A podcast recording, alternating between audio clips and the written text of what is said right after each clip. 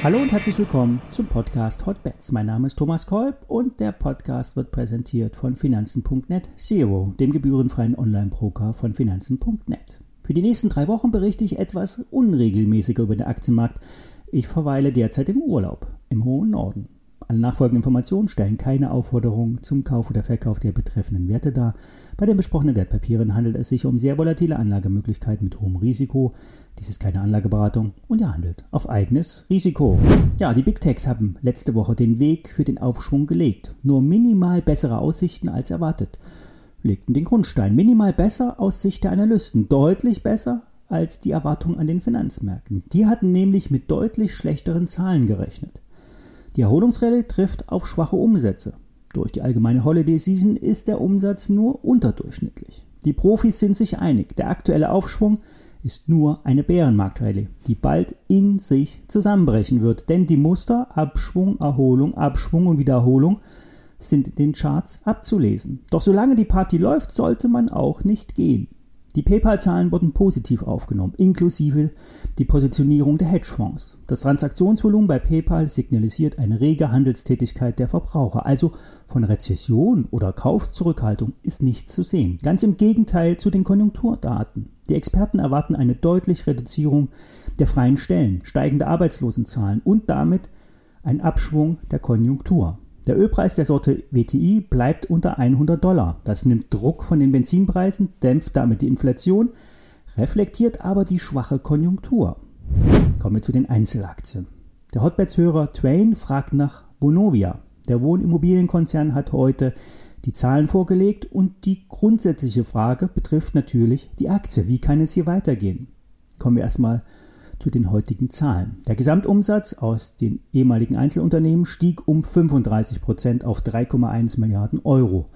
Das ist vor allen Dingen äh, der Übernahme der Deutsche Wohnen geschuldet. Das operative Ergebnis beträgt über eine Milliarde Euro. Die Prognosen wurden auf Gesamtjahressicht bestätigt. Hier gab es eine Spekulation, dass diese möglicherweise nicht gehalten werden könnten.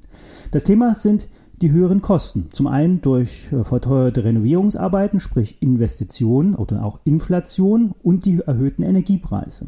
Grundsätzlich ist es ja so, dass der Vermieter die Umlagekosten eins zu eins weitergibt. Das heißt, Vonovia wird nicht die gestiegenen Heiz- und Stromkosten der Mieter übernehmen. Natürlich muss man sich äh, gesprächsbereit zeigen, sonst würde man ja der, äh, als Wohnkonzern in der Öffentlichkeit sehr schlecht dastehen. Vielleicht werden fällige Kosten gestundet, doch bei Lichte betrachtet ist das erstmal ein Thema für die Energieversorger. Das Thema bei den Immobilienkonzernen ist immer der Wertansatz der Häuser in der Bilanz. Zum Halbjahr hat Vonovia rund drei Viertel des Portfolios neu bewertet. Der Wertanstieg betrug 3,8 Milliarden Euro und begründet wurde die konservative Wertermittlung mit weiterhin hoher Nachfrage nach Wohnungen, sprich starke Kaufpreise. Aber auch Modernisierung und Neubau spielen für die Bilanz eine Rolle.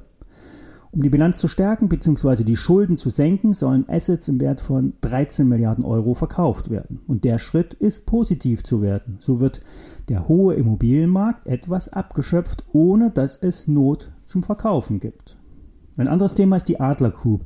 Hier wurde ja ein viel zu hoher Wertansatz in der Bilanz gefunden. Vonovia ist der größte Aktionär, hält über 20 Prozent an dem taumelnden Immobilienkonzern. Vonovia will auf keinen Fall weiter erhöhen, eher in einer Gesamtlösung verkaufen. So ist es zumindest ähm, an einer Offer im Markt äh, zu sehen, die angeblich hier äh, im Markt liegt. Fazit: Eigentlich ist die Aktie deutlich unterbewertet. Im Kern ist immer der Immobilienbesitz und der Bewertungsansatz wichtig. Und der ist weiterhin hoch. Zwar lassen sich auf Masse gesehen, also bei vielen Wohnungen, Headkosten einsparen, doch der Kern ist die Bewertung. Gelingt es Vonovia durch den Verkauf von Assets den Markt abzuschöpfen, abzuschöpfen, ist das positiv zu sehen. Es ist aber offensichtlich auch, dass wir in eine Marktphase von stagnierenden oder leicht fallenden Immobilienpreisen kommen. Zumindest steigen derzeit, äh, steigt derzeit wieder das Angebot. Es werden deutlich niedrigere Multiplies auf die Jahresmieten gezahlt. Doch bei Paketverkäufen gibt es sowieso immer einen anderen Markt. Hier handeln Profis untereinander. Käufer sind große Asset Manager wie Pensionskassen und die blicken auf den Cashflow. Ist der ausreichend hoch, werden auch hohe Preise gezahlt. Die nächste Aktie ist Infineon. Wir hatten am Montag im Trade der Woche einen Infineon Call vorgestellt. Die Aktie hat ein, seit, seit ein paar Tagen die Erholung gestartet und ähm, es ist im Chartbild eine bullische Formation ausgebildet. Hier liest sich ein Kursziel von 30 bis 33 Euro im Chartbild abzulesen.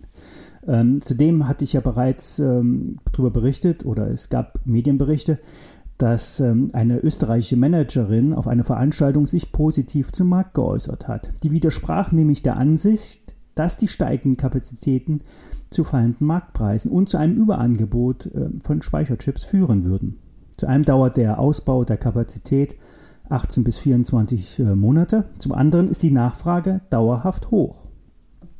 Kommen wir zu den heute gemeldeten Zahlen. Der Umsatz stieg im letzten Quartal auf 3,6 Milliarden Euro. Das sind 33 Prozent mehr als im Vorjahr und immerhin 10 Prozent mehr als im Quartal davor. Die Marge liegt bei 23 Prozent und soll im nächsten Quartal auf 25 Prozent zulegen. Insgesamt wurde die Jahresprognose leicht angehoben, zum dritten Mal. 14 Milliarden Euro werden nun erwartet. Die Investitionen bleiben hoch und das Ergebnis steigt, beziehungsweise der Cashflow wird 1,4 Milliarden Euro betragen. Zwar äh, sind die Aussichten gemischt zu bewerten, so wird nicht der gesamte Halbleitersektor wachsen.